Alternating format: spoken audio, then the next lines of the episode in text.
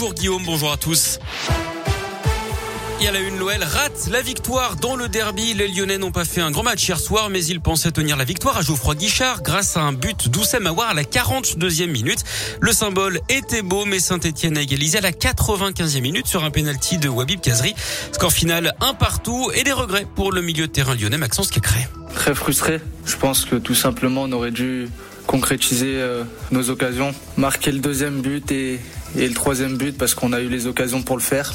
Malheureusement, on n'a pas, l'a pas fait, mais on a moins bien joué en deuxième mi-temps. On avait moins la maîtrise du ballon. On a joué à 10 une bonne partie de la deuxième mi-temps, donc c'était aussi plus compliqué. Mais on aurait dû éviter de, de se prendre ce, but pour euh, repartir avec la victoire aujourd'hui. L'OL recule à la dixième place du classement avec 13 points et après la trêve internationale, les Lyonnais recevront Monaco à Dessine dans deux semaines.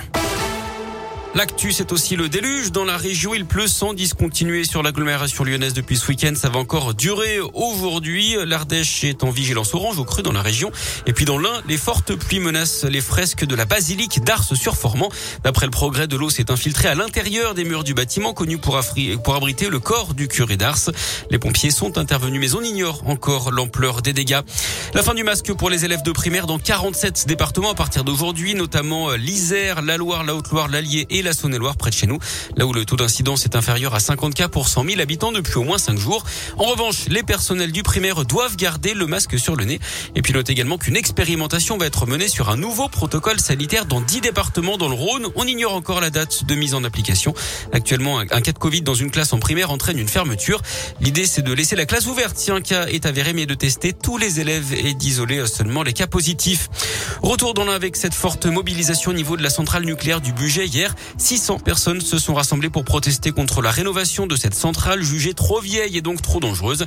Les manifestants réclament sa fermeture immédiate.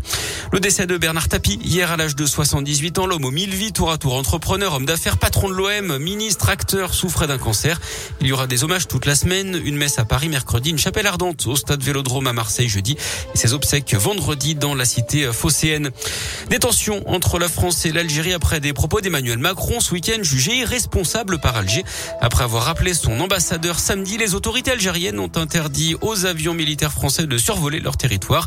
Emmanuel Macron avait expliqué ce week-end que le pays s'était construit après l'indépendance sur un système, je cite, politico-militaire. On reparle de sport avec du basket. C'est la saison qui commence bien pour la l'Asvel. Victoire 83-81 contre Gravelines Dunkerque hier soir. Et puis en cyclisme, un Italien s'est imposé hier dans l'enfer du Nord. Sonny Colbrelli a remporté Paris-Roubaix dans des conditions dantesques. Le premier français, Christophe Laporte, termine sixième de la course.